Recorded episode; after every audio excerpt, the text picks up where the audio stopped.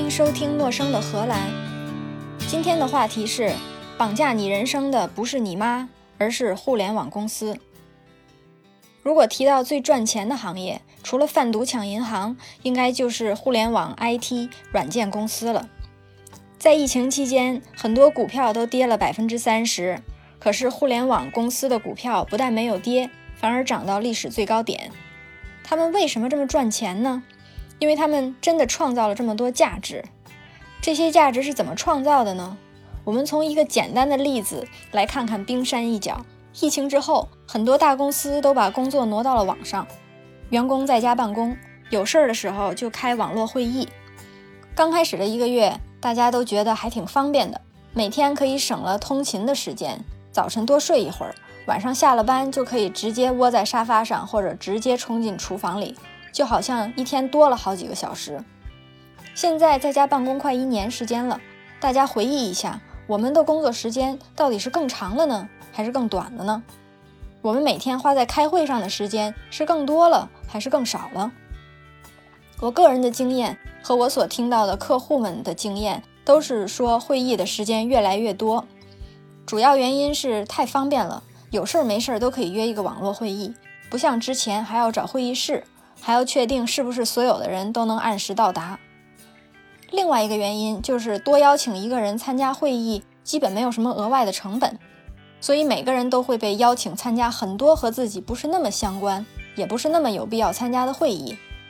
可是作为人类的本性，我们都害怕被孤立，都害怕信息不对称，别人知道的事儿我不知道，所以总是忍不住好奇要去参加那些可有可无的会。于是不久，线上会议就多到开不过来了。这个时候，提供办公软件的公司就加入了一个新的功能——实时字幕。在线上开会的时候，演讲人的演讲就会实时的被转换成字幕，而且字幕不只是以演讲人演讲的语言跑出来，还可以翻译成很多不同的语言给不同的听众跑出来。这样连语言都不是问题，更可以随意邀请更多的人参加会议。而且与会的人还可以同时开两个视频会议的窗口，听一个会，看一个会。看一个会的意思就是把声音关了，读字幕。听起来很奢侈的感觉，就好像买两碗豆浆，喝一碗倒一碗。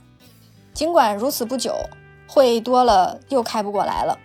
这个时候，软件公司又给你提供了录像功能。提供这个功能的时候的卖点是可以减少你员工的压力，就算错过了一个会议，还可以看录像。而且在一个会议里，如果不小心走神儿的话，也不会有严重后果。听起来是一个减小工作强度和工作压力的方法。但实际上还有两个副作用。第一个是对于工作狂来说，有了录像这个选择，他就会白天开更多的会，晚上看更多的会议录像，半夜开始着手做需要动手做的工作。第二个副作用就是对于那些本来就想混的员工，既然不需要专心开会，就可以一边开会一边玩手机。后来，软件公司还提供了搜索功能，可以通过搜索关键词找到你可能感兴趣的会议录像。甚至是会议录像的某一部分，这个是我们从使用者的角度看；从公司的角度看，就是先免费得到了网络会议软件，等员工都离不开它了的时候，就不得已要买更多流量；再后来又买了实时字幕功能；再后来又买了录像储存空间，又要买视频处理功能，还要买回放点播的频道和流量。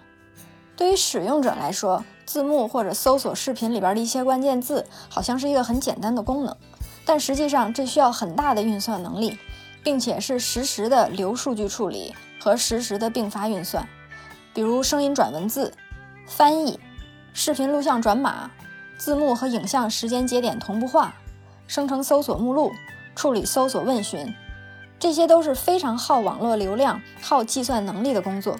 换句话说，就是又费电又费钱。当然，软件公司会和你的公司说，线上工作效率高，而且公司还可以省了租办公室的钱，省了运营办公室的电费、咖啡和茶钱，还有打印机的钱，甚至连前台小姐姐和打扫卫生的员工钱都可以省下来。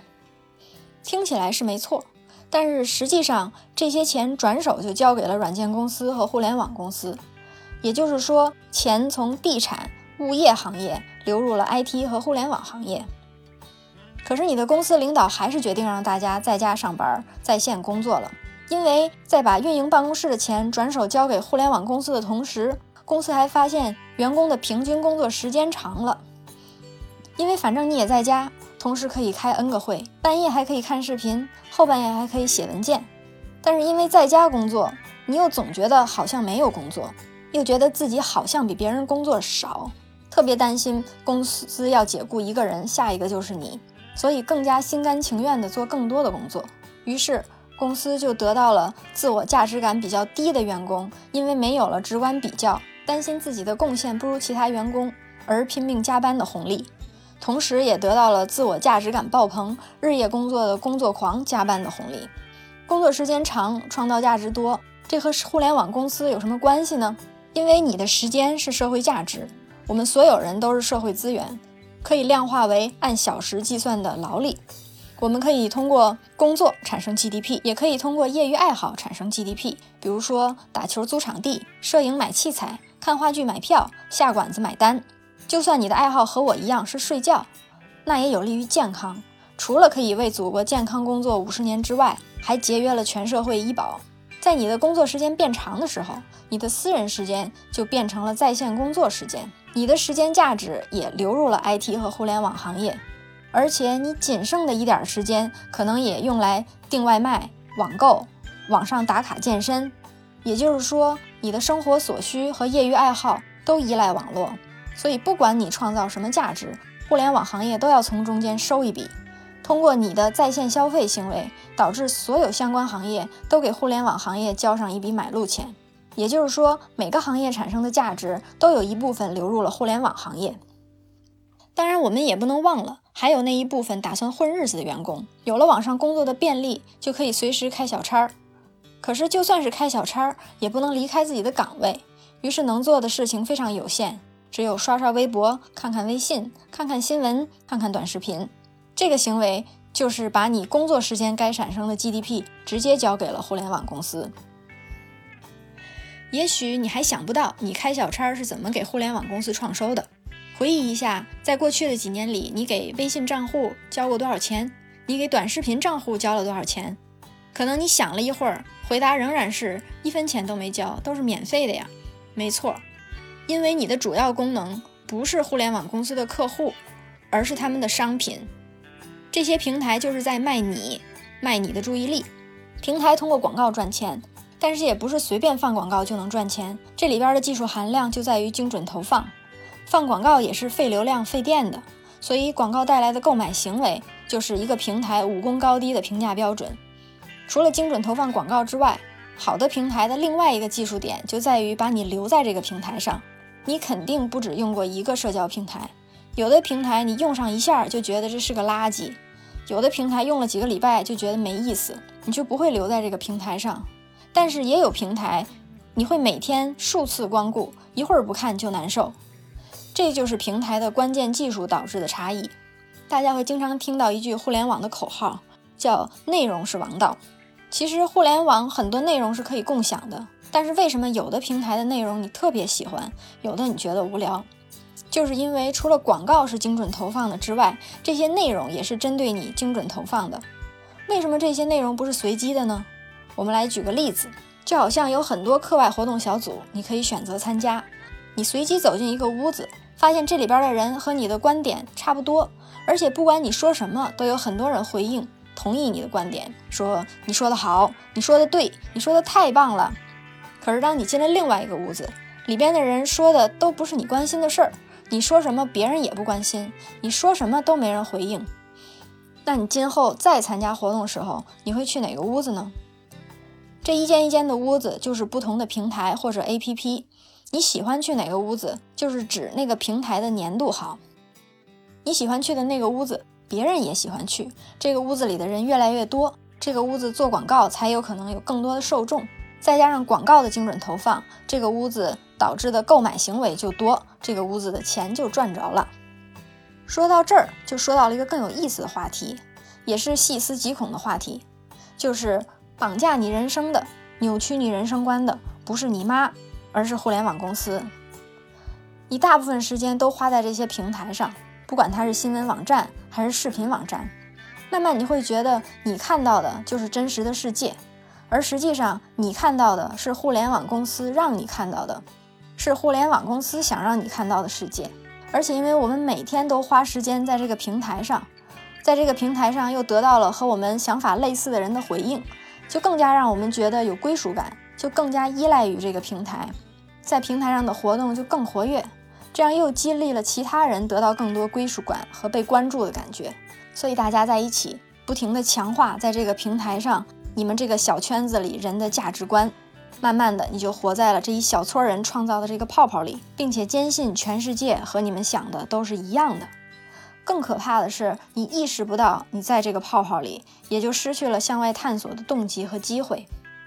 比如在某一个或者几个平台上，大家每天交流的信息都是买什么新东西，怎么分期付款。分期付款是年轻人的时尚，十几岁、二十出头就得买大牌化妆品，穿大牌衣服，就应该趁年轻的时候欠信用卡很多钱，不然的话就辜负了自己的青春。看着看着你就觉得这是真的，全世界都是这样想的，这个世界就是这样运作的。但实际上，只是那几个平台背后推送内容的机器人，按照那几个平台的意识形态设计出来的。你只是被人玩弄于股掌之间还不自知而已，被人卖了还帮人数钱，说的就是这种情况。或许也有积极思考的朋友，就像逻辑思维里面讲的那个故事，罗胖标榜他有一个朋友，通过坚决不点任何链接来训练他的个性化内容推送引擎，让那个 APP 为他服务。只推送他认为有价值的内容，提高了他生活的效率。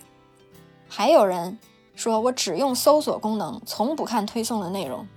他们以为这样就是让应用在为他们服务，而没有被应用洗脑。但实际上，这两种方法都不能防止平台操纵你于无形。有高级的平台算法，并不只记录你的点击，也记录你在某个内容上边停留的时间。就是说，虽然你没点开那个你感兴趣，但是你觉得它不能带给你价值的内容，可是你的眼睛在那上面多停留了一秒半秒，平台也会记录下来，那个是你感兴趣的内容。用不了十天半个月，你一定会点开那个内容，慢慢的在你的页面上就会出现越来越多类似的内容。说到搜索操纵，那就更直截了当了。我们先来回忆一下。什么时候我们在搜索结果里会点到下一页，或者你有多少次会看到第三页？也就是说，从几百万的搜索结果里，你只看到了五条或者十条，而这五条十条是和你的搜索关键词最相关的吗？十有八九不是，他们只是平台想让你看到的。平台为什么想让你看到这五条或者十条，而不是另外几百万条呢？不同的平台有不同的逻辑。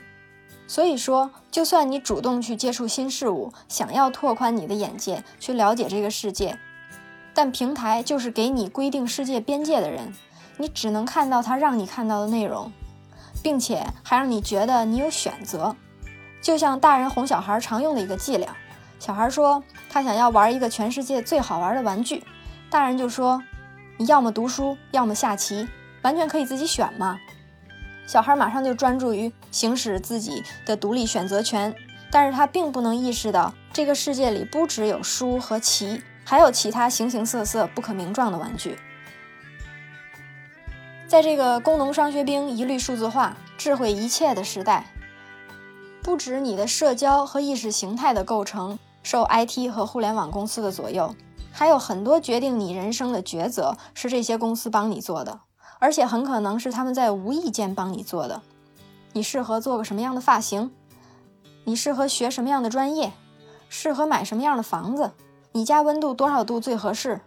明天天气如何？你该穿什么衣服？你的血氧含量怎么样？该做什么样的运动？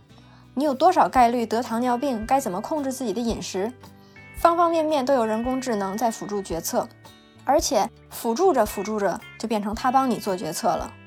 以前是辅助翻译，还会有一个专门的翻译人员检查人工智能翻译的对不对。但是现在有很多网站都是直接加载人工智能翻译这个功能，所以你看到的文字并不是原文的意思。银行和保险原来是使用辅助开户，还会有员工检查你的个人信息来确定你可不可以开户，可以开多少额度。但是辅助着辅助着，就变成了员工也不看了。反正大部分的时候，人工智能做的决定是对的，剩下一小部分就算了。一个更可怕的趋势是传说中的人人皆可做数据科学家。各大公司研发出来的软件或者 APP 已经上线，声称是让不会编程的人不用有数学、统计学、数据科学背景就可以做机器学习模型。每个人都可以做预测和决策模型，并且这些模型可以一键投入使用。从技术上说，这也不过就是自动化而已。但是仔细想一下，如果不管什么理论基础，也不知道数据里边都有什么内容，只要把数据丢进软件，软件就会生成一个精度最高的模型。你再按一下按钮，它就投入使用了，就决定别人的人生了。你怎么知道使用的数据都合理？模型提取了合理的信息，怎么保证公平公正、没有歧视呢？几年前有一个在业界非常著名的例子，就是预测一个人的银行信用，来决定该不该给这个人发信用卡。当时模型结果里最显著的一个决策因素就是这个人的姓氏和地址。如果他是一个外国人的姓氏，尤其是来自不发达国家。并且他的住址是一个平均收入低、环境嘈杂的环地区，这个人的信用就比较低，他就开不了信用卡。这就是一个非常明显的种族歧视，因为你的姓氏来自的那个国家的经济水平低，你就不配有信用卡。这件事情被人翻出来，也是当时业内有良心的人把它提出来，从而掀起了数字化伦理大讨论。最终政府出台规定，说禁止使用个人信息。保证模型透明和可解释性，没有了这些内容，模型的准确性自然就降低了。但是至少模型公平性提高到可以让人接受的程度。但是未来，如果把这些工作全部交给机器完成，只要模型准确率高，人们连什么信息进了模型都不知道，而且进行机器学习完全不需要理论基础了，就有大量的员工可以生产这种人工智能决策模型。就算公司里雇了零星几个有数据科学背景的员工进行检查，出于成本的关系，可能也不是每个模型都有机会被检查到。到时候，你的人生和你孩子的未来都不是程序员和数据科学家决定的，而是不知道什么人随机的和一个机器乱弄一下就决定了。可能你说社会有关机构不会放任这么可怕的事情发生的。可是现在的事实就是，这些自动机器学习的模型，差不多每个大公司都有，但是却没有任何可以执行的明确的规章制度、行业守则来规范怎么建立人工智能模型，以及什么样的模型可以投入市场使用。用不了多久，决定你人生的就是这些 IT 互联网软件公司，同时你对你孩子的人生和他的人生观的影响，也可以小到忽略不计。那个时候，我们再看到底谁是生育机器，谁在决定社会进步的方向。如果你觉得这些软件、这些 APP 不过是一件商品，可有可无，那你就 too young too simple 了。我们回忆一下疫情期间大家都在家隔离的时候，谁可以上班？医生、警察、消防员、军队，还有还有就是数据中心和网络基础设施维护。我们可以不出门。可以不用有房子，可以少吃一顿，可以每天穿同样的衣服，但是我们不能没有手机，不能没有网络。网络和网络服务已经是超越衣食住行的生活必需品了，而他们对人类社会的影响，可能并不是当初创立互联网这个东西的时候大家想要的。如果让我推测一下下一个热点学科是什么，我觉得不是数字化，不是数据科学，不是通信技术，而是伦理学。因为到时候所有的东西都可以自动化，只要电脑运算能力足够强大，什么机器学习模型、什么认知模型，全部可以自动化。留给人做的，就只有从道德理论上面确定这个模型、这个机器人、这个功能该不该投入使用。以上就是今天的内容，陌生的荷兰，下次见。